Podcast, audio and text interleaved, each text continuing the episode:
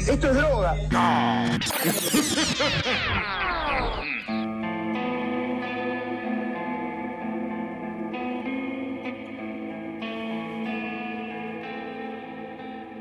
Muy buenas, buenas a todos el oyente, bienvenidos a otra edición del Mambo Criminal. Yo soy el Muni y conmigo, como siempre, los incandescentes Santi Barril y Flor Cuncum. ¿Cómo andan, muchachos? Me gustó incandescente. Bien. No sonás muy bien, que digamos. Santi. Bien. Estoy muy contento, como siempre, cada vez estoy más feliz. Solamente en los espacios que grabamos, después es la vida de sufrimiento, angustia y dolor. Lógico. Tienes razón. Pero bueno, yo quiero arrancar este programa eh, explicándole a la gente que, que la vida no todo es gratis, loco. Uh, se, uh, se picó. Se picó. Y voy a apelar a sus valores morales, Estéticos y morales. que sé que no los tienen, que sé que no los tienen, pero capaz en un recóndito lugar de su ser los tienen, y anunciarles que nos suscribimos a un programa o una app que se llama Cafecito. Por favor. Vamos porque ni siquiera sabe qué es, pero él, él lo anuncia. Sí, sí, pagar a plata, eso es lo que. Arrancamos bien fuerte el episodio, me encanta. Por eso, bien picante. No, nunca un eufemismo de "No, acá nos gusta mucho tomar café. No, no, no. Pon, Claro. ponele- poniendo toda Ponele la ganza, amigo. sí. Lo apretaba. Claro, loco, ¿qué Sí, sí, sí, sí. Bueno, claro. eh, tenemos que explicar. Cafecito es una página o aplicación en donde toda la gente que, que genera contenidos online pone su nombre y la gente a la que le gusta ese, ese contenido va y le paga un cafecito o dos o tres, que es básicamente nos van a dar guita. O sea, muchachos, necesitamos pagar muchos juicios haciendo este, este programa. Claro, la policía de Montero no, no está muy feliz con nosotros. Hay que pagar los pasajes. No. Es todo un tema. pagar el abogado, hay que pagar. Las coimas, Sí. es un montón. Es un montón de gastos. Claro. Es un montón de guita, nos estamos quedando sin guita, así que cualquiera que nos puede ayudar a pasar este mal momento. Eh, bueno, Peligra mambo criminal. No, el valor del cafecito encima es como, es re barato, Claro. ¿no? Que es eh, 50 pesos un cafecito, una cosa así. Ah, una bicoca. nada, no es nada. Así que es más eh, tipo simbólico y aparte, nada, es como, esa plata después termina yendo para ustedes para que hagamos mejor contenido y dejemos de, de inventar datos. No, aparte. Para que no caigamos presos y dejemos de inventar datos. Aparte estamos pensando sacar artículos para el hogar con tazas y remeras. Nada, sí, claro. eh, que con las inversiones de ustedes podemos lograr. Nada, sí, sí, hablando fuera de joda, sería plata que iría para ustedes mismos, porque con eso pensábamos, posta, hacer remeras, tazas. Es dinero de los escuchas que iría para los escuchas. Ahora sí va a ser una sorpresa cuando no hagamos nada. Cuando sean una mierda, ¿viste? Se desteñían, una cagada. En un avión se llevó el dinero. Así que bueno, nada, después les vamos a dejar el, el link en las historias o lo que sea. Y si tienen ganas, sin compromiso de compra para el bolsillo de la dama, la cartera del caballero, de cambiar las cosas. Nos puede inven- inventar un, eh, invitar un cafecito que, que nos gusta mucho tomar Sí, café. sí, sí, sí, sí, totalmente. Sí, sí. Yo ahora estoy tomando guaraná, pero bueno, también me gusta el café. Bueno, le pueden invitar a, a Santi un guaranacito. También, sí, sí, sí. Bueno, podemos hacer nosotros la aplicación Guaraná. Sí, sí. Guaranacito, claro. Un guaraná equivale a 10 cafés, si quieren. Bien, cabrón, Tranqui, ¿no? 10 cafeses. Totalmente. Bueno, eh, ¿de qué vamos a hablar hoy? Del hombre gato otra vez. Esta vez es personal. Esta vez es personal, no está faltando la verdad, porque esta vez vamos a hablar de un hombre gato verdadero llamado Nicolás Gil Pereg, Nicolás Gilpereg. quien el 12 de enero del 2019 habría asesinado a su madre y a su tía en un predio que compartía con 40 gatos en la ciudad de Guaymallén, Mendoza. Me encanta ya empezar con el condicional, ¿eh? Habría. Y digo habría porque el juicio aún se está llevando a cabo, eh, así que voy a hacer eh, de cuenta que soy Clarín, voy a usar el condicional para no tener bardo, después no tener más juicios y tener que pedirle más guita a ustedes, escuchas. claro, en vez de una arjoneada es una clarineada. Claro, totalmente. Y ah, Moon, Mooney habría hecho acusaciones falsas incriminando a un supuesto inocente acusado. Un supuesto acusado, un supuesto Gil Pereg. Era re confuso todo el relato. No se entendía una mierda. Absolvido por, por confusión. Se olvida. tipo, el, el juez no quería ni pensar. Ay, no entiendo, qué paja este caso. o sea, está- está- está bien. Está bien, todo libre. Encima es un hombre gato, este también, así que ya fue. La cuestión que cada vez que yo diga que Gil Pereg hizo tal o cual cosa, debería entenderse habría hecho tal o cual cosa. Eh, no me rompan las pelotas, no me vengan a hacer juicio por injurias y cosas. Ya lo veremos. Bueno, entonces. Nicolás Gil Pereg nació con el nombre de Gilad Sarusi Pereg el 16 de abril de 1981 en la ciudad de Petah Tikva, en Israel. No sé si le estoy pronunciando bien. Eh, hay muchos nombres que no voy a pronunciar bien. Tratá de decirlo muy rápido, Petah Tikva, pero varias veces. Petah Tikva, Petah Tikva, Tikva. No me mates. Me encanta el humor inteligente que manejamos en este programa. Es, es- es de los mejores. Es el programa que escucharía yo. Mándenos sus propios audios al, al Instagram de Mambo diciendo.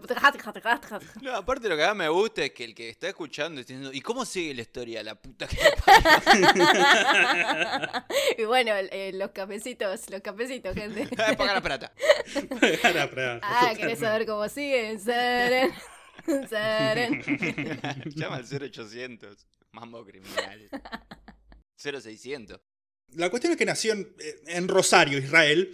Eh, la madre era Piria Sarusi. Del padre, el señor Sarusi, se sabe poco, excepto que habría abandonado a la familia, que además de Gilad y la madre, también contaba con otros cuatro hermanos. Igual, muchos problemas nos hicieron, porque la familia de, de Pereg parece es una familia de mucha guita, así que no perdieron ningún tipo de sustento económico con el papá fugón. Sí, pero viste que creo que como que no se sabe de dónde tenían tanta plata. Sí, sí, es una cosa media rara. Es, es- es- es muy rara. Como que la madre misma tenía empresas, pero el padre no sé por qué era que tenía guita. Y las empresas no se entiende muy bien de qué eran tampoco. Cuestión que estaban, no, eh, estaban, bueno, como toda la gente tiene plata, ¿no? No se entiende muy bien de dónde la ¿Se saca. entiende?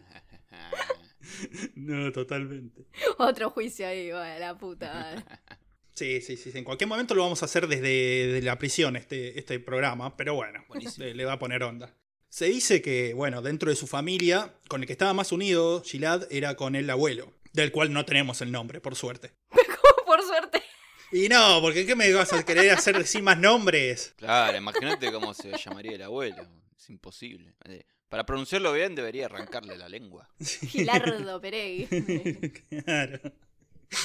Claro, invocás a Cthulhu cuando. Sí, más o menos. El nombre de esta familia. Invoco a Cthulhu, digo cualquier cosa, me van a tratar de antisemita. claro. Como para variar, la información que hay sobre la vida de Gil Pereg no es mucha. Y es bastante contradictoria. Lo que pudimos rescatar es que dicen que, se, que es un tipo muy inteligente.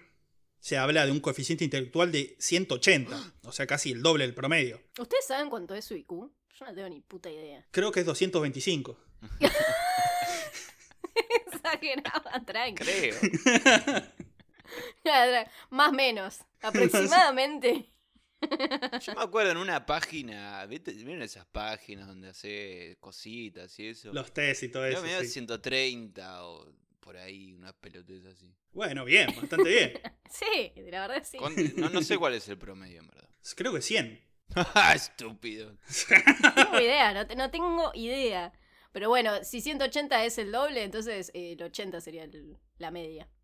No, Flor. No, Flor. 90. ¿Ves? Bueno, ven, yo tengo uno que es menos, menos 30. Recursé matemática en el CBC. Vos no me puedes meter como Muni. Que no puedo, no puedo hacer cuenta, no importa, basta, estamos muy dispersos.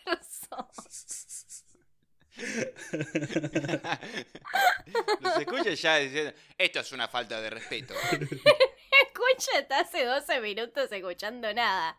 La nada, la nada misma. La nada Nisman. Exactamente. O era un tipo muy inteligente. Sí, sí, sí, sí, sí. Hay otras fuentes que no dan un coeficiente intelectual tan alto, pero que sí hablan de una inteligencia bastante alta. Según el testimonio del propio Gil, Pereg, habría terminado la secundaria a los 16 y a los 24 habría terminado la facultad. Obviamente no es el testimonio más confiable, pero más allá de la edad en la que haya terminado la facultad, sí es cierto que tiene un título de ingeniero electrónico. También se sabe que hizo el servicio militar, el cual es obligatorio en Israel, y un reclutamiento bastante abarcativo. Personas de toda edad y todo estado físico y psicológico lo hacen. Sí, ahí es como en, como en Mulan, onda, bueno, a ver, vos te podés parar en dos patas a agarrar un arma, y bueno, dale, vení para la guerra que vienen los unos. Claro. Ahí los monos. Los- hay monos que se pueden parar de dos patas. ¡Uh, la mierda! Dale un fierro a ese mono, se volvió loco. El verdadero primal. Claro. Verdadero mono con navaja. Claro. Bueno, lo cierto es que en el, el servicio militar aprendió a usar armas y descubrió que eran una de sus pasiones las armas. El tipo le encantaban. Hay que resaltar, igual que durante el tiempo que Gil Pereg hizo el servicio militar, estalló en Israel lo que se conoce como la Segunda Intifada. Esto fue un levantamiento del pueblo palestino contra el Estado de Israel, con obviamente un reconocimiento de la violencia de la zona, que ya de por sí es complicada, y con miles de muertos, tanto palestinos como israelitas. Sí, igual esa zona siempre está en guerra. No sabemos bien en dónde estaba estacionado Gil Peray durante el servicio militar, pero cabe remarcar que durante el conflicto este, en la ciudad natal, ah, Petah Tikhav, Tijav, o como sea, yo solo me mando, ¿eh? yo solo me mando. En Francia. Petah, Petah Tikva. Tikva, Yo sé porque, porque estuve ahí en los episodios que no estuve acá, estuve allá, eh, estuve justamente en Petah Tikva. Ah, es verdad, sí. sí, claro, justamente, porque esta, esta ciudad sufrió varios atentados, eh, que seguramente los hiciste vos, Flor. Por eso, no sabemos si el tipo estaba justamente ahí o en otro lado, pero bueno, muchos años después, Pereg diría que durante ese tiempo fue la primera vez que, según sus palabras, se le explotó la cabeza. Mm, Tanto es así que luego de seis meses de servicio le dieron de baja por crisis psiquiátrica y fue internado en un hospicio por primera vez. Ajá. Lo cierto es que estuvo un tiempo en el hospicio, pero después, este, para el 2007 ya estaba de vuelta en la universidad, en el Instituto de Tecnología de Israel, conocido como el Technion, en la ciudad de Haifa. Sí, me encanta el nombre. ¿Y cómo se llama? Para nada inventado, ¿no? La facultad donde estudias tecnología, Tecnión. Technion. Pero cuando estaba de vuelta en la universidad, este, fallece el abuelo, con el que ya dijimos que estaba muy unido, todo eso, y es con donde empieza a manifestar actitudes cada vez más extrañas. Comenzó a ser violento con su pareja, le empezó a amenazar primero, después a agredir, después la encerraba en la casa por horas, al final ella le metió una denuncia y bueno, se fue, el chabón la dejó tranquila. Todo esto todavía en Israel. Sí. Sí, todo esto en Israel. También habría amenazado y agredido a su madre. No hay mucha precisión sobre esto, pero bueno, parece que había un conflicto ya con la madre de- de- desde esta época. Igual también porque, qué sé yo, digamos que el, el contexto donde el chabón se estaba criando era súper violento y súper... eh, digo, no, no lo estoy justificando, pero digo, es entendible que por ahí el chabón se vuelva loco de la nada y salte con rayos súper violentos hacia la madre. Sí, seguro, seguro, seguro. Lo que pasa que es esto, no hay mucho más precisiones excepto esto, que tuvo un conflicto con la madre, que la habría amenazado y agredido, y nada más. Ni siquiera se sabe bien a, cierta, a ciencia cierta cuál fue el conflicto. Hubo un conflicto, punto. Bien. Tuvo también problemas en la universidad. Eh, los compañeros de cuarto, porque sé que estaba viviendo ahí en la universidad, empezaron a quejarse de que el chabón acumulaba basura, primero en su habitación individual y después en los espacios comunes de la casa. Que es para matarlo, yo mato a una persona si empieza a hacer eso. Ah, no, no, claro. Sí, ¿Qué te pasa, loco? Los huesitos de pollo tiraron a la basura, papu. sí, claro. Primero empieza a joder con tu mente, te cambia los libros de lugar primero. Claro. ¿Qué es eso de dejar humus por ahí todo, por todos lados? ¿Cómo es eso? El humus. Claro. Todo esto le conllevó una serie de sanciones disciplinarias por parte de la universidad, las cuales Peré procedió a pasárselas bien por las pelotas porque no le hizo caso a ninguno y siguió acumulando basura y conductas antisociales. No se puede acumular basura acá. Yo voy a acumular toda la basura que me dé la gana.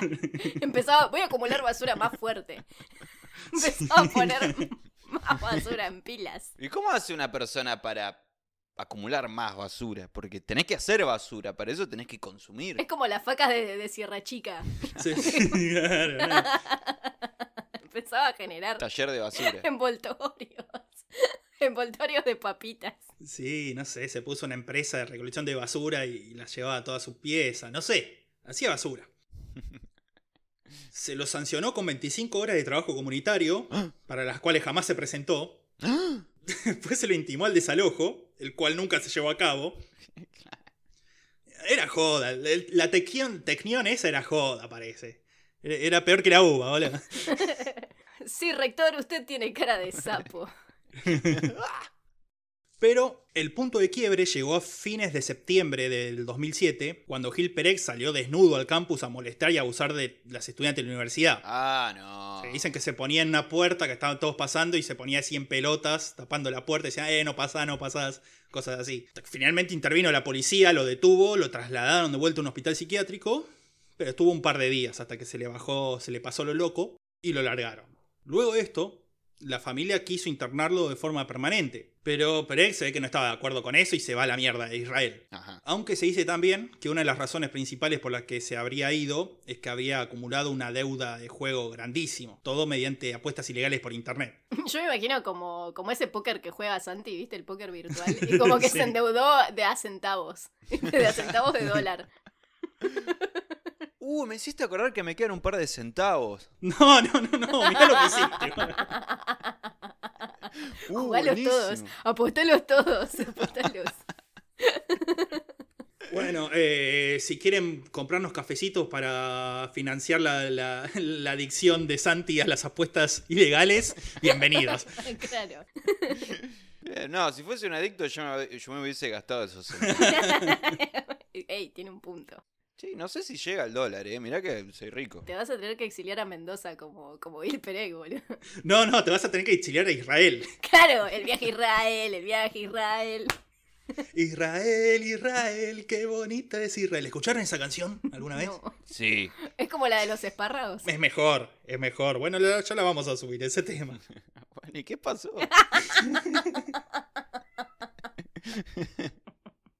Al poco tiempo recala en San Martín, Mendoza. Está a unos 40 kilómetros de Mendoza capital.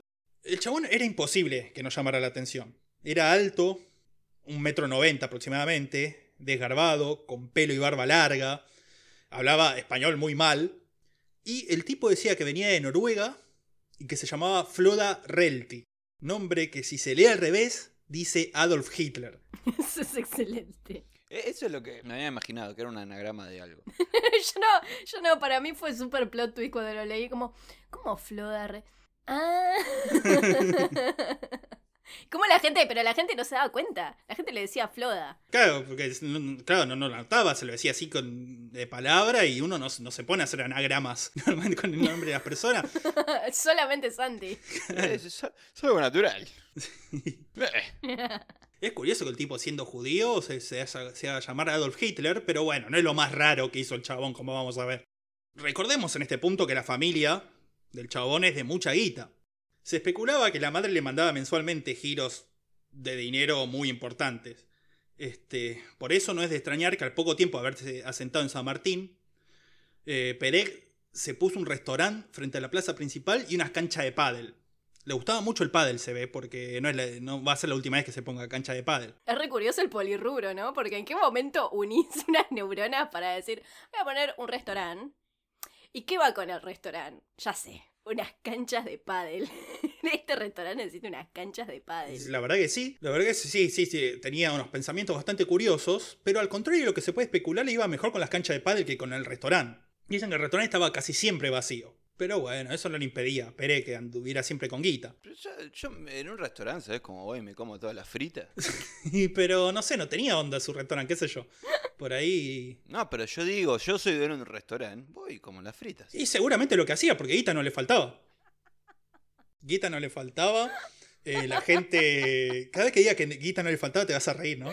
Basta. Y bueno, se especulaba mucho, obviamente, toda la gente del, del lugar todo el tiempo. A ver, ¿de dónde saca la guita el tipo este? Pero bueno, como dije antes, era, se lo considera un personaje pintoresco.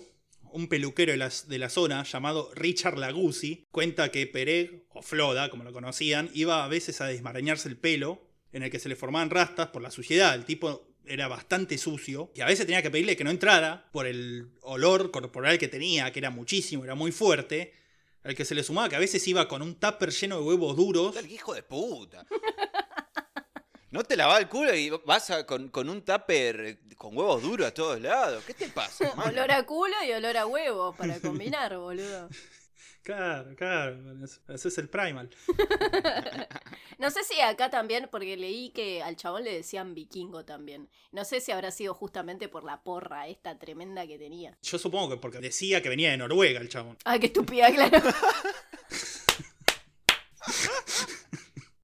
No, jamás uní, boludo. Jamás uní. Igual está bien, yo no sé si los noruegos eran vikingos, me parece que eran de Dinamarca y de Suecia, pero no sé si de Noruega. Es por ahí, todo nórdico. Todo lo mismo, ¿no? Son todo lo mismo.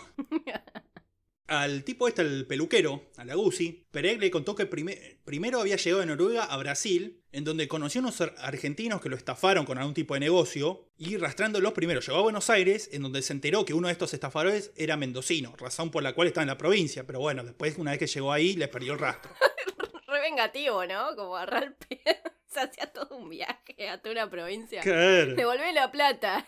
Así todo recorriendo medio país. No quiero, devolvémela. Toca- tocando puerta por puerta. como- Claro, Pinta mi cerca. Devuélveme la plata. Oblígame. claro. Esos huevos estaban rancios. Literalmente. Pero quien quizá más pudo conocer a Pereg en este momento fue una docente del lugar de San Martín con la que tuvo una relación. No se difundió el nombre de la mina a pedido suyo, pero se sabe que se conocieron en 2008 en el restaurante de Pereg, una de las únicas personas que había ido justo y se lo levantó al Floda. Aunque a ella le dijo que él era palestino y que su madre estaba muerta. O sea, le inventaba una historia, a, cualquier, a, a cada persona le inventaba una historia diferente. Le llamaba mucho la atención a la mina que el tipo este tenía tres autos de alta gama, Mercedes-Benz, BMW, y el tercero no me acuerdo cuál era. Seguro era otro Mercedes-Benz. otro BMW. Sí. Pero los tenía a los tres en un, en un galpón, un galpón sucio, descuidado, lleno de tierra, polvo, y no lo usaba casi nunca. Entonces ella le empezó a preguntar, che, ¿cómo que tenés estos autos? ¿Cómo tenés tanta guita? ¿Cómo tenés...? Eh, claro, yo creo que a la docente le interesaba el tema dinero para, Sí, sí. para estar ahí con, con ese olor a culo andando, boludo. y sí, realmente no, y puede ser, boludo. Sí, sí, sí. La cuestión es que el tipo jamás les contó de dónde sacaba el dinero. Ni a ella ni a nadie, nunca.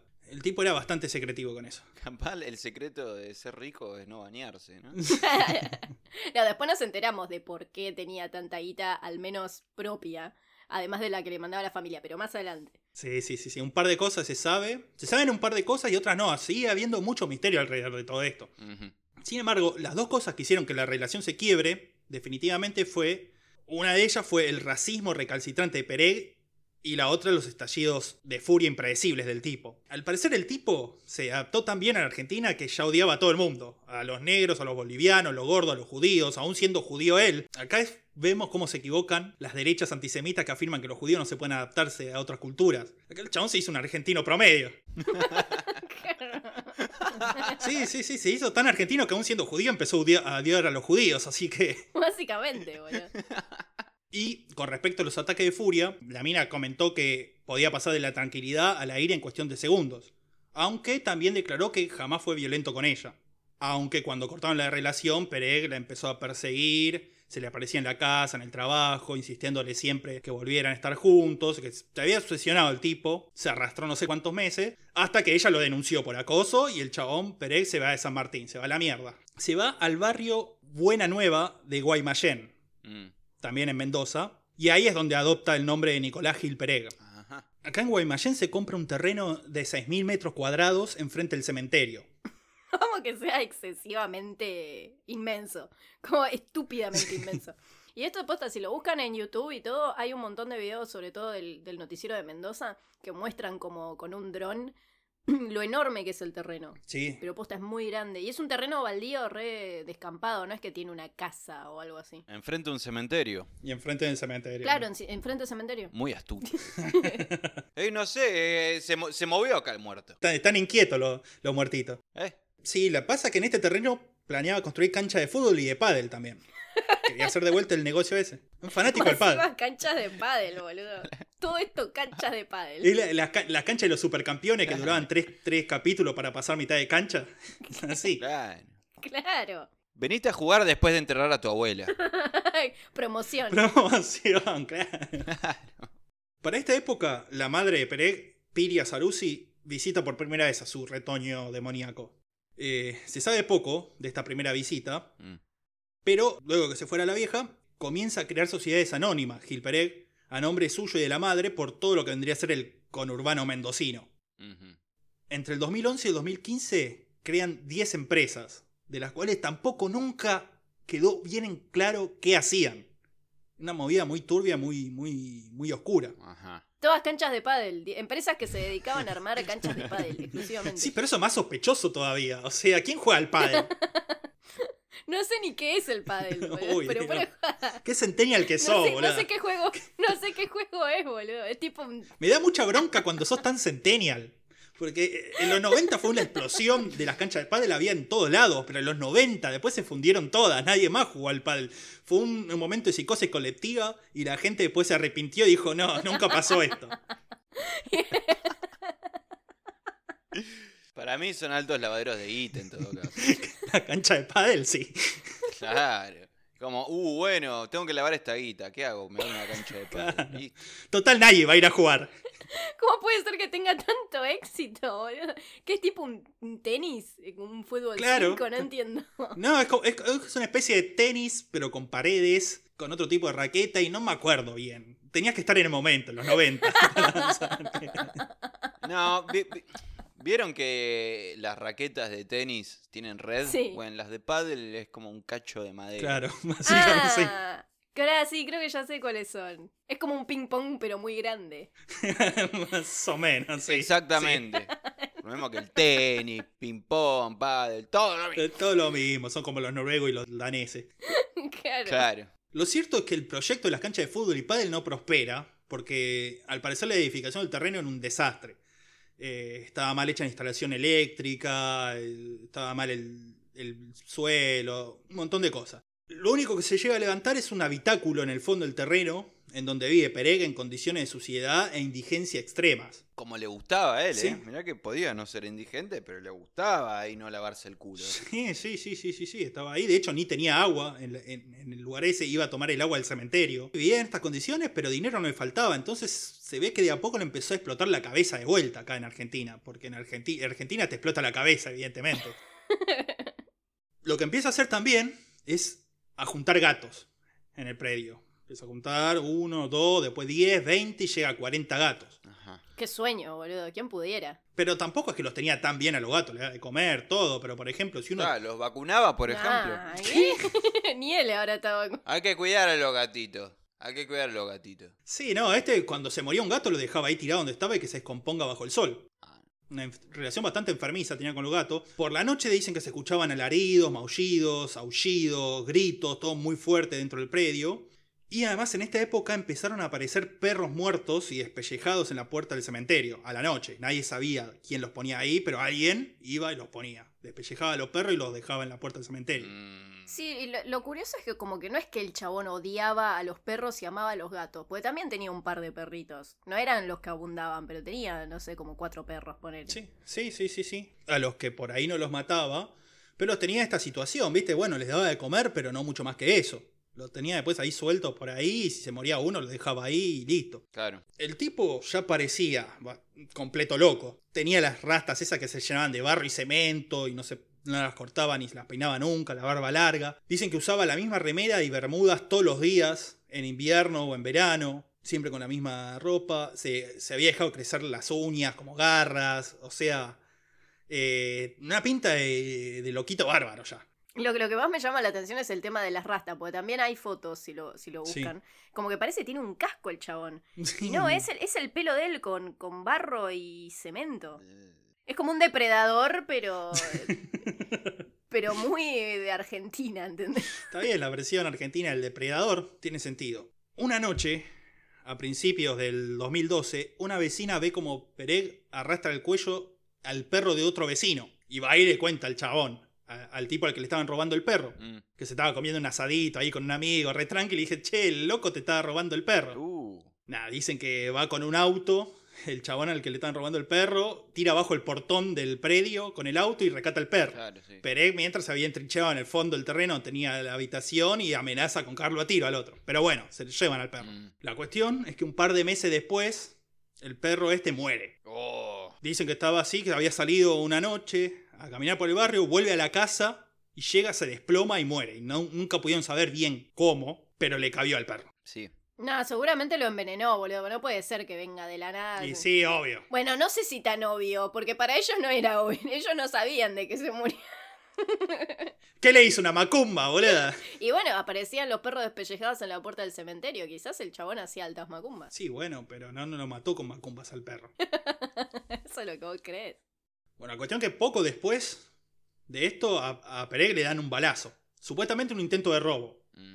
Pero el chabón termina en el hospital y durante la estadía en el hospital le vuelven, le entran en la casa y le llevan las, cosas- las pocas cosas que tenía. ¿Lo habrán bañado en el hospital? Yo supongo que sí. Salió con toda la bronca y se empezó a hacer milanesa de barro apenas salió.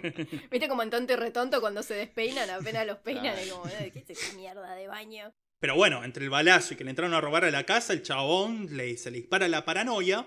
Dicen que para el 2014 pide un permiso para portar almas. Lo que es raro es que se le hayan otorgado el permiso. Claro, usted está mentalmente inestable.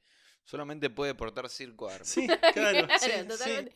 Porque aparte no es la primera. Bueno, quizás acá la gente de acá no sabía que el chabón en su ciudad natal ya había estado internado dos Sí, veces. no, pero el chabón cae con rastas de cemento, barba larga, con oliendo a culo, con, con- vestido con bermudas sucias y remera en invierno, Y un tupper lleno de un huevos. tupper duros. lleno de huevo duro. Le dieron el permiso y se compró 40 pistolas y miles de municiones. Como que sea tan extremo todo, boludo. Claro, tipo, ¿cu- ¿cuántos gatos? 40 gatos y 40 claro, pistolas. claro, claro, porque ni él- o sea, como el chiste de los Simpsons de recién, usted está mentalmente desequilibrado, nada más puede tener 5. No, esto se va al carajo. Ni los Simpsons pensaron en esta 40 pistolas y miles de balas. Debido a todo esto se empezó a decir que estaba metido en el tráfico de armas. Porque además, también siempre andaba como un indigente el chabón, maloliente, sucio. Pero cada vez que necesitaba ir a comprar algo, o a comprar más balas o más chumos o lo que sea, iba con bolsas de consorcio llena de fajo de dólares. Y iba y cuando tenía que comprar algo, pum, sacaba un fajo de la bolsa, tum, mil pesos. Dos mil pesos, cinco lucas, tum, tomá. Acá la gente no sospecha nada. Pero aparte, ¿qué le vas a decir, boludo? Te mata el perro, ¿no? Jalo, claro que quiere. También se lo vinculó con mesas de dinero, negocio de intercambio de dólares, todo, obviamente, toda esa cosa que se piensa, pero nunca se le pudo comprobar nada. Lo cierto es que, bueno, sí, es eso, estuvo siempre vinculado a negocios turbios que no se conocían, pocos claros, pero se, se empieza a poner todo más turbio a finales de 2018, cuando entre agosto y diciembre de ese año, Pereg libra 46 cheques sin fondo, provenientes de tres de sus, de sus 10 empresas, por un total de 9 millones de pesos. Siempre todo a lo grande. Sí, sí, sí, 46 sí. cheques. Es increíble. Porque no es que, ah, bueno, un cheque y vino un cliente enojado y medio como que le armó quilombo. No, no, no. Dame 46 cheques sin fondo. Por 9 palos. Ujú. Debido a esto que estaba haciendo cualquiera, es que la madre de Perec decide visitarlo de vuelta. Supuestamente por esto, para ver, preocupada por la salud mental del pibe, para llevárselo de vuelta a Israel, para internarlo. Muchas razones que se pueden especular. La razón exacta por la que fue a verlo no está claro y probablemente no se sepa nunca. Junto a ella también fue su hermana, fue la hermana de la madre, Lily Pereg, que era una profesora ba- bastante prestigiosa y reconocida de microbiología en la Universidad de New England en Australia. Como decimos siempre, es, es una familia de, de, de alcurnia, parece, de abolengo. ah. Claro. ¿Sabés la microbióloga que la fiesta de cultivo que se hace con la piel Uh. de este tipo? ¡Uy, boludo! Descubre Claro. microorganismos nuevos. Sí, sí, seguramente fue para eso, para estudiarlo, ¿no? Claro. Totalmente. Dijo, acá me hago la mía. Me hago alto paper acá de Mm, una. Una vez confirmada la visita de la madre y la tía, Perec hizo dos cosas. Primero, se afeitó y se rapó completamente. Y acá hay que decir, siempre que una persona se rapa todo el pelo sin razón aparente de un día para el otro, hay que tener cuidado porque se está por mandar una cagada. Mm, Eso es así. mm. O sea, de un día para otro, sin, sin ninguna razón, aparece una persona totalmente rapada, afeitada, todo. Va a cagar a tiros a alguien. Sí. Eso es ley. No, pero igual tenía hasta aspecto un poco más de aseado. Como que al menos en los videos que aparecen, Y sí. como que. Sí. No, boludo, pero digo, eh, no la mugre del cuerpo, además del pelo, qué sé yo. Sí, bueno, Tenía claro. como pinta de, de más civilizado, digamos. Sí, sí, sí, bueno, porque lo visitaba mamá, ¿qué querés? Había que ponerse, si no se preocupa. Y la segunda cosa que hizo fue ir a una comisaría a denunciar que le habían robado tres pistolas.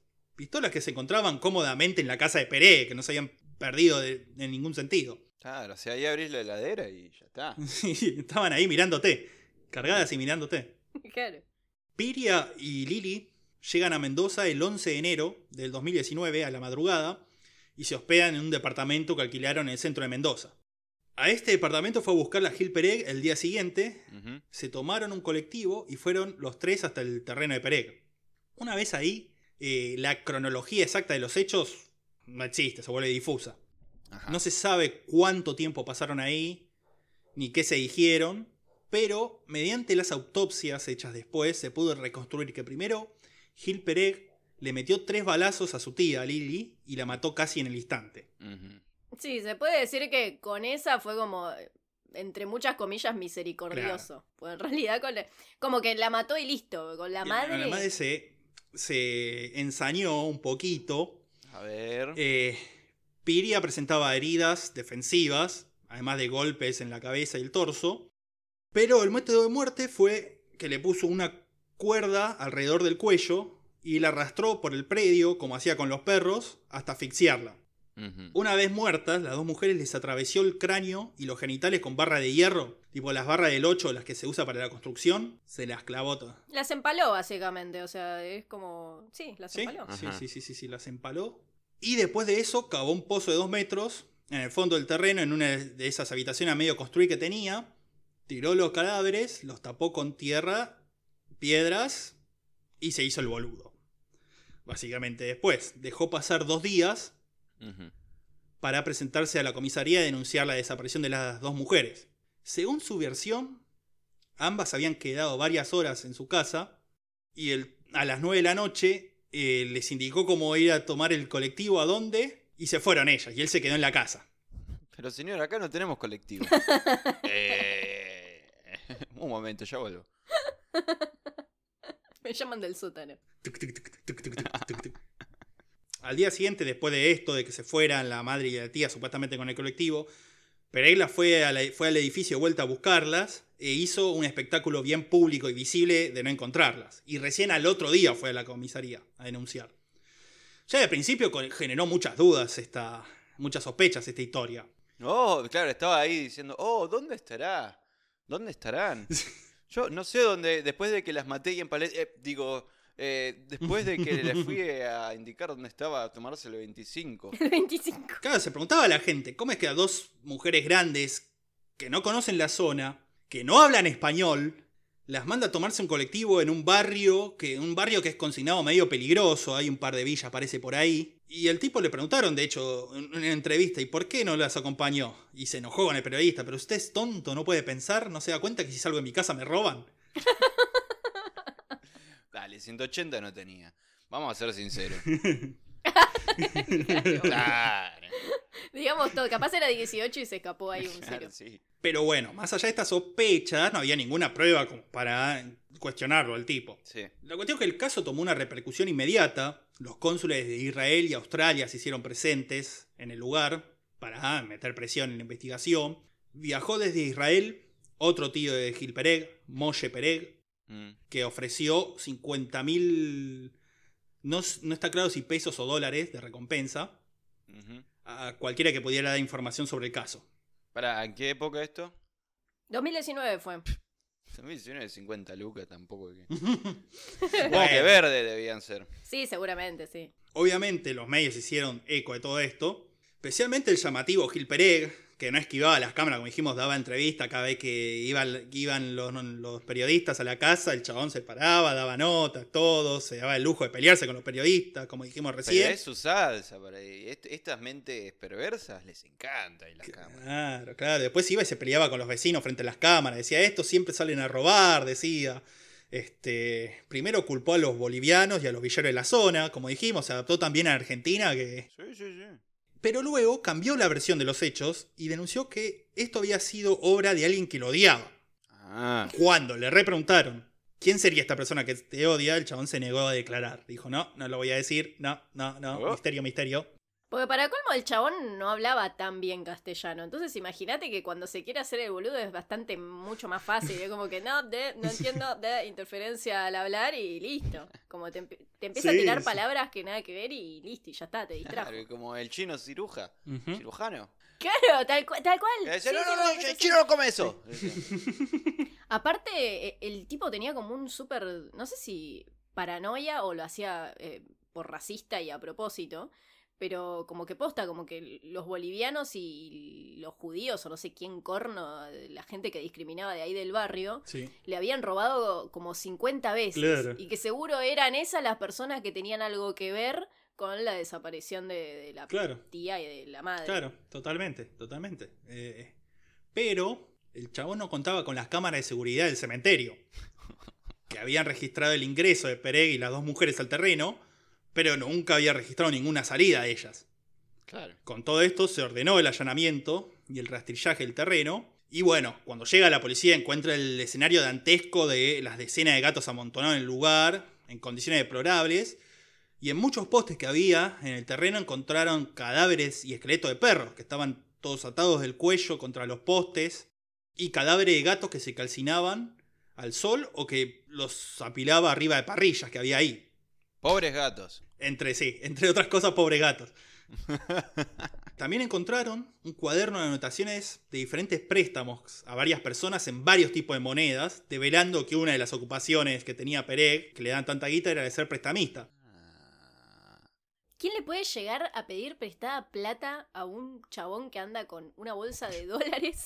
En una, no sé, en una bolsa de consorcio. Y yo le pido, obvio, si le pedís saca, saca guita de la, de la bolsa y listo. Sí, vos tomá, para vos, para vos, para vos, vos también. Este es tuyo, este es tuyo. Oh, pero plata no fue lo único que le encontraron. No solamente era como prestamista, sino que aparte tenía una super colección de DVDs pornográficos. Sí, Y no solo eso, sino también tipo, tenía un montón de armas, porque era un loco de las armas. sí, sí. 15 mil dólares y 25 mil euros. como los bancos, básicamente. Sí, no, estaba cargadísimo el chabón. No- No sé cuál es la diferencia entre este tipo y los bancos. O sea, el- Sobre todo por los DVDs pornográficos. Sí, Esa es la gran sí. similitud con, con la los bancos. perversidad de los banqueros. Los dos tienen, los dos tienen sangre en las manos. Los dos son usureros. Yo también me pregunto esto, o sea, uno de los estereotipos históricos que hay contra los judíos es que son usureros. Y el chabón dice, bueno, ¿qué voy a hacer? Voy a ser usurero. El tipo era antisemita con él mismo. Claro. Claro. Es en este momento donde entra en escena la heroína de esta historia, que es Ruka. ¿Quién? Ruka, Ruca. una perra de la escuela de adiestramiento canino de Mendoza, que olfatea rastros de sangre en una bolsa. Mm. Se incauta la bolsa y se le pide a Gil Pereg si podía dar una muestra de sangre para cotejarla con las encontradas. El tipo dice que obviamente no. Pero por supuesto que ni en pedo. claro. Olvídelo, amigo. Búsquese otro tonto, amigo. Tonto amigo. Claro, claro, claro. Sin embargo, recordemos que estaba el tío Molle Pereg en el país. Y cuando le preguntaron a él, che, ¿podemos sacar muestra de sangre tuya a ver si. Sí, dijo el chavo, novio. Déjame solo para sobrevivir.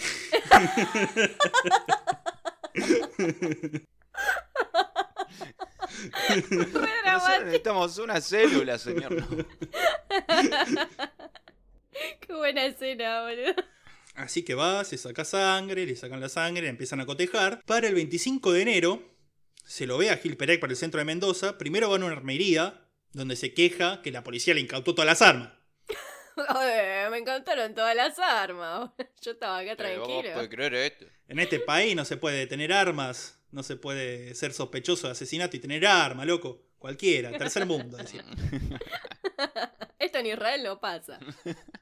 Se ve que el chabón necesitaba tener armas, aunque la policía no le dejaba, porque empezó a preguntar por pistolas ah, de balines. Pero al parecer no, no quedó conforme con ninguna y no se, no se compró nada. Después de eso, se va hasta la terminal de micros y consulta por un pasaje a Buenos Aires para ese mismo día a la tarde. Sí. Así que ya estaba preparando todo el terreno para irse al carajo. Sin embargo, en ese instante, bueno, no sé si en ese instante, pero en ese día, no, no, no inventemos, llega el resultado del cotejo de la sangre Y la sangre dice que pertenecía a las mujeres desaparecidas. Justo cuando se estaba subiendo al bondi, ¿no? Como justo ahí. Venía el chabón de Sí, la sí, sí, bien dramático, bien Netflix. No sabemos si en el mismo instante. Detengan el autobús. Pero todavía no arrancó, tranquilo.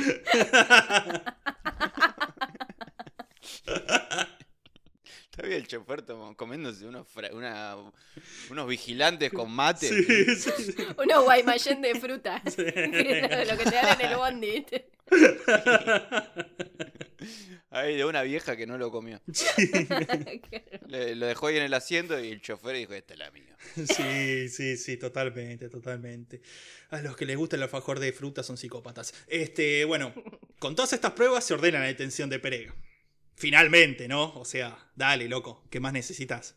Claro. Ya sin Gil Perega en el medio, se hace otro rastrillaje en el predio. Y nuevamente aparece Ruca, que señala insistentemente una, sola, una zona en el fondo del terreno y comienza la excavación. Esto en el medio del verano, 40 grados, este, encima como están buscando cuerpos, no pueden hacerlo con máquinas para no, no hacer mierda los cuerpos. Claro. Entonces lo tienen que hacer todo a pico a pala, pico a pala, pico a pala, un laburo horrible. Hasta que encuentran los cadáveres y otra evidencia contra Pereg, las balas que usó para matar a la tía, era de una de las pistolas que había denunciado como robadas. Ah, También junto a los cuerpos encontraron enterrado dinero israelita, dólares australianos y mil australes, que nadie sabe de dónde aparecieron. Pero bueno, ¿Por qué tenían una moneda completamente descontinuada? claro. y mil. Claro, claro, aparte, igual no sé cuánto es, eh, capaz, creo que eso era poco. No, mil australes creo que no era nada. Claro. Y ahora, apenas detenido, Perec comienza a demostrar un comportamiento errático, cada vez más errático. Literalmente empezó a hacerse el gato. Primero declaró que no era humano sino un gato. Como no le creyeron, empezó a maullar, tirar arañazos, caminar en cuatro patas. Cuando lo sacaban de la celda para ir a aclarar, se meaba o se cagaba encima. Le maullaba a los, a los jueces. Re pesado, ¿no? Le decía a los guardias, abrime, abrime la Sí, celda, sí, abrime, me quiero ir. Le abren la celda y no se va nada. No. Te hacen los gatos de mierda y te piden salir todo el tiempo y después no se van. Claro, totalmente. Y como muestra traemos una declaración que hizo una vez que lo lleva, una de las veces que lo llegaron a declarar a los tribunales. Tenemos acá el, el material auditivo sobre eso.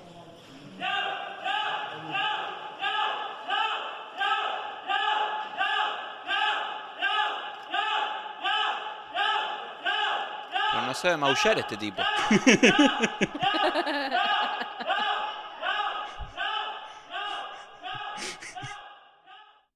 bien, que le avise. Estás llamando es a un- Laura. es Lau, como- Lau.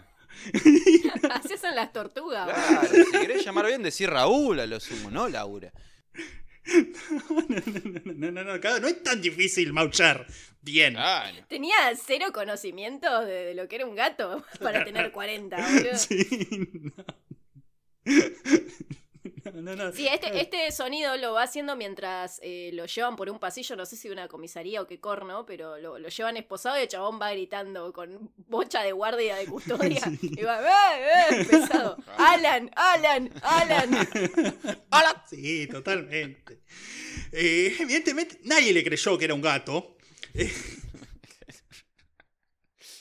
Pero el tipo siguió insistiendo, amenazó con suicidarse si no le llevaban los gatos a la cárcel.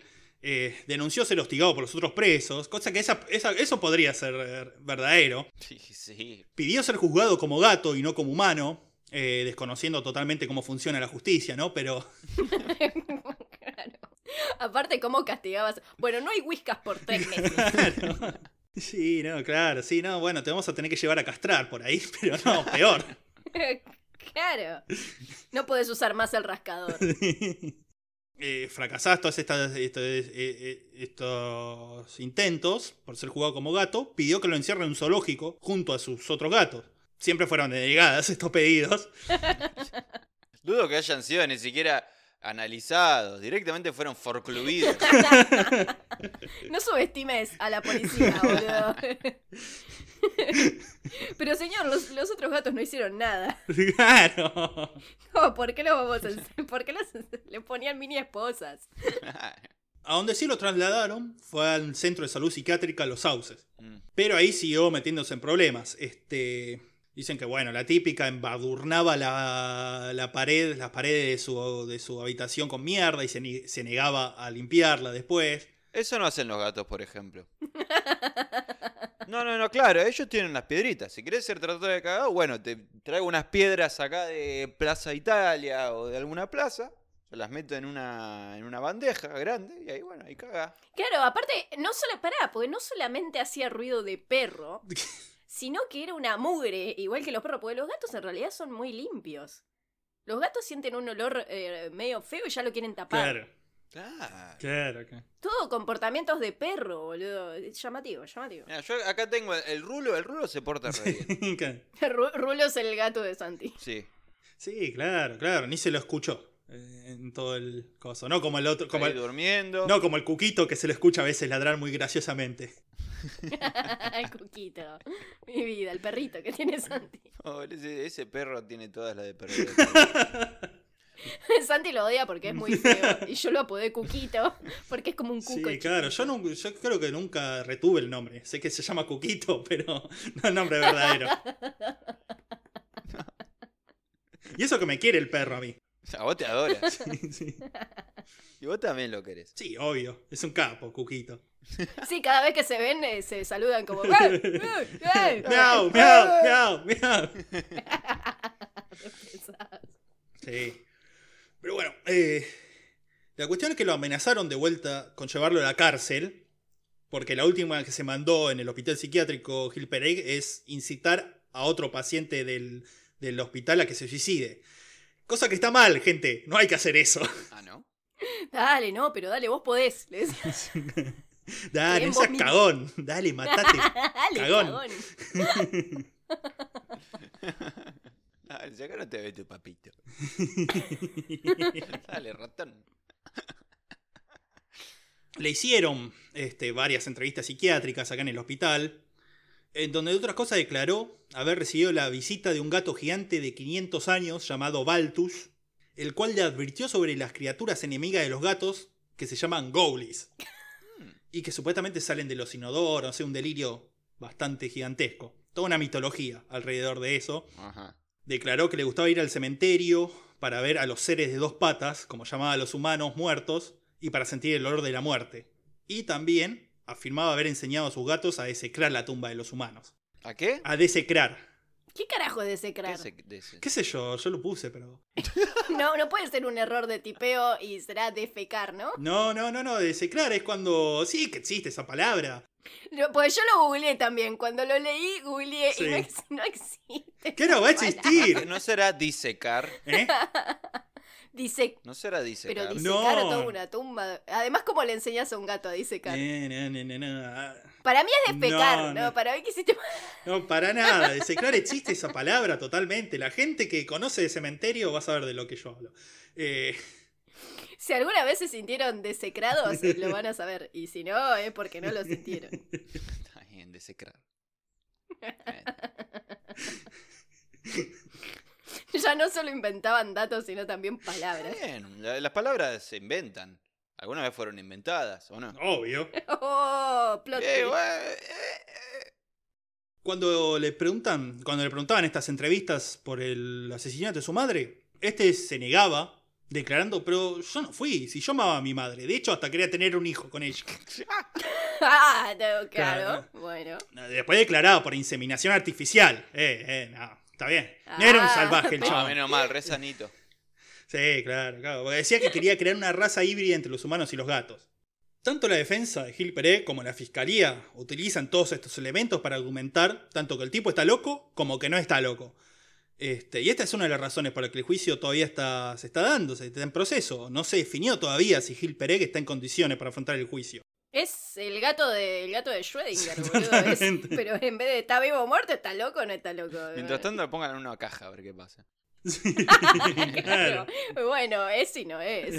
¿Tú me me entiende, claro, Le claro. gusta el maní. Claro. Pero lo cierto es que hay elementos que prueban la planificación y posterior intento de encubrimiento del tipo, del crimen, digo. Pero también hay muestras como el estilo de vida indigente que tenía el chabón, sin ningún tipo de necesidad de que algo bien no está en la cabeza. Algo tiene, no sabemos si lo suficientemente loco como para no ser eh, eh, considerado... Claro, como para ser inimputable, digamos. Claro, claro, eso. Eso o para ser desecrado, nadie se Ah, sabe. sí, el desecramiento. Sí, sí, sí. Se cree que recién durante este año, dado que al parecer HyperX reaccionó bien al tratamiento psiquiátrico en el Centro Este de Salud, recién este año se va a iniciar propiamente el juicio, el cual sería con jurado, como en las películas, ¿viste? Así que va a estar bueno, va a estar interesante para verlo con Uh, podemos ser, podemos postularnos como Sí, sí, sí, sí, por Dios, por Dios, sí, sí, quiero, quiero, quiero. Total, eh, eh, tenés hotel gratis. Podemos usar peluca, boludo. Usemos peluca de. Objeción al lugar. sí, claro. Claro, Me voy a llevar los, los anteojos con los ojos abiertos para parecer que estoy despierto.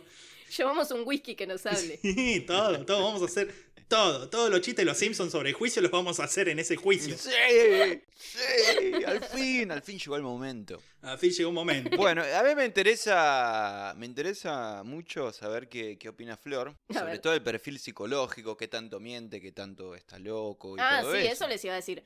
Para mí, eh, para mí, igual, qué sé yo. Como- o sea, sí, evidentemente algo bien no estaba en la cabeza del chabón porque ya tenía internaciones desde edades re tempranas y desde su ciudad natal. Claro. Pero después, todo lo que fue el crimen particularmente de la madre y de la tía, eso sí fue recontra premeditado. O sea, ya días antes el chabón lo estaba planeando. Claro. Ahí tuvo la lucidez y no es que no midió las consecuencias, midió perfectamente las consecuencias. Sí. Sí. Pero a la vez hay como deslices muy grandes, como, tipo, no puedes vivir enfrente del cementerio y no darte cuenta que hay cámaras. ¿Entendés? Eso es lo que yo dudo cuando dicen que tiene 180 de coeficiente intelectual. Porque todos esos Claro, pero- detalles que nosotros los seres comunes tal vez podemos llegar a omitir, una persona con 180 ya lo sabe cinco años antes. Claro, en todo caso no era tan inteligente y punto, pero Por que eso. estaba en, en su pleno uso de raciocinio mientras hacía estos crímenes. Eso, para mí, no, no sé qué tanto dudan. Eso es lo que no entiendo de este caso. Porque aparte, en los videos, ¿viste? Lo ves haciéndose loco. Sí. Búsquenlo en YouTube, posta. Hay un montón de videos del chabón dando entrevistas, todo. Ujú. Y está en pelotas, haciendo como que araña, como Sí. que hace ruido de medio gato perro, qué sé yo. Pero es reactuado. pero Claro. Se recontra nota que está actuado. Te da cringe verlo. Sí, sí, sí, sí. Ahora el tema es que, como dijimos, algo, algo tiene de loco, evidentemente, pero fue totalmente premeditado los asesinatos. Ahora, si le hacen el juicio y lo condenan, ¿lo condenan a, que vaya a la cárcel o que vaya a un psiquiátrico también? Porque eh, por el crimen que hizo y por, la, y por la planificación y todo debería ir en cana. Ahora, pero si de verdad tiene más allá de eso, más allá de que se haga el gato y todo eso, tiene de verdad problemas psiquiátricos, tampoco la cárcel es el mejor lugar para el que esté. Entonces es, es un tema complejo para definir. Por eso todavía se está. Ni siquiera arrancó el juicio. Claro, supongo que, que son las pericias psiquiátricas las que van a determinar bastante cómo va a ser el curso de, del caso. Claro. Sí, el tema es que la- las pericias psiquiátricas están recontra divididas. O Sí. sea, se ve que le hicieron muchas, y pero se, se extrapolan rotundamente por un sí, se está rehaciendo o no, este chabón está... Entonces no, no, no entiendo por qué tan polarizado. ¿entendés? No puede ser tan jodido hacer el perfil de este Eh, tipo. eh, parece que sí. Y bueno, si no, lo hacemos nosotros. Como lo acabamos de hacer, el, el perfil psicológico. Ya está, ay, ¿qué, qué más querés saber? Sí, sí, nosotros siempre resolvemos los casos. Claro, claro, claro. Y para cerrar esta historia, Mm, Por un lado, una vecina de la zona que formaba parte de una organización de ayuda a los animales se hizo cargo de todos los gatos de Gilperé, los gatos y los perros. Y por otro lado, la recompensa de 50 mil pesos que había puesto Molle Peré este, fue a la Escuela de Adiestramiento Canino de Mendoza. Y además, Ruca y su dueña recibieron aparte otros 15 mil pesos. Así que, final feliz, en parte, Bueno, para la verdadera heroína de esta historia. mirá, mirá, mirá qué bien. O sea, le, le invirtieron como en la universidad de la perra y, y en cosas Sí, así, sí, sí, me sí, mata. sí. No sé si hay fotos de la perrita, creo que sí, ¿no? Creo que había, creo que había. Y si no, subimos una foto de cualquier perro, total, ¿quién se va a dar cuenta? Una foto acá de Rulo. Claro. claro, totalmente, era un gato. Al final la perra. Ah, al final era un gato. no una perra. Así que sí, eh, ningún perro, ningún animal fue lastimado en este caso. Bueno, excepto los que sí fueron lastimados, pero los que quedaron están bien.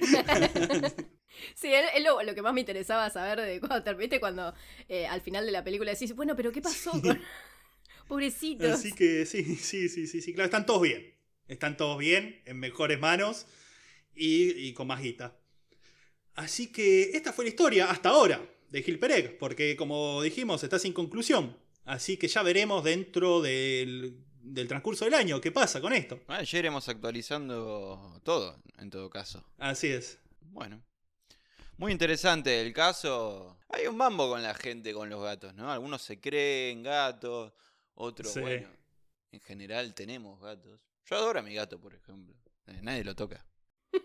Ah, alguien le llega a poner un dedo encima, muere. O sea, tuvimos un gato de presidente. eh, eh, es una relación. Claro. Los argentinos y los gatos que, Sí, sí, sí, sí. que, que- que es bastante curiosa y entretenida.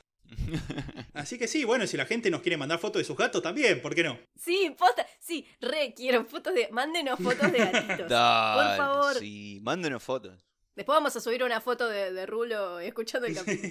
sí, sí, sí, sí, totalmente. Ah, Rolo es un maestro. Claro, claro, es el más mejor gato. Es cierto. Bueno, este fue el episodio de hoy. Este, bueno, como siempre, agradecimiento por todos los mensajes que nos mandan eh, siempre después de cada episodio. Eh, la verdad que es- nos gusta casi tanto como el cafecito, pero no tanto. Nos gusta más el cafecito. Este, no sé si quieren eh, decir algo más, quieren agregar cosas, eh, promocionar el cafecito de vuelta, porque cafecito, no todo en la vida es cafecito, cafecito. No, por supuesto. claro que sí, cafecito. Tú sabes que el cafecito no lo es todo en el Cafecito. Nada, yo creo que con eso estamos. Va, yo por mi parte no, no, no quiero agregar nada. Bueno, no, eso. Habían hinchado los huevos durante todo el capítulo y cuando tenían que decir algo era como... Bueno, sin más que eso, que agradecimientos y mangueos, eh, nos estamos despidiendo, nos vemos dentro de dos semanas y hasta la próxima, mambitos. Adiós, mambitos. ¡Adiós!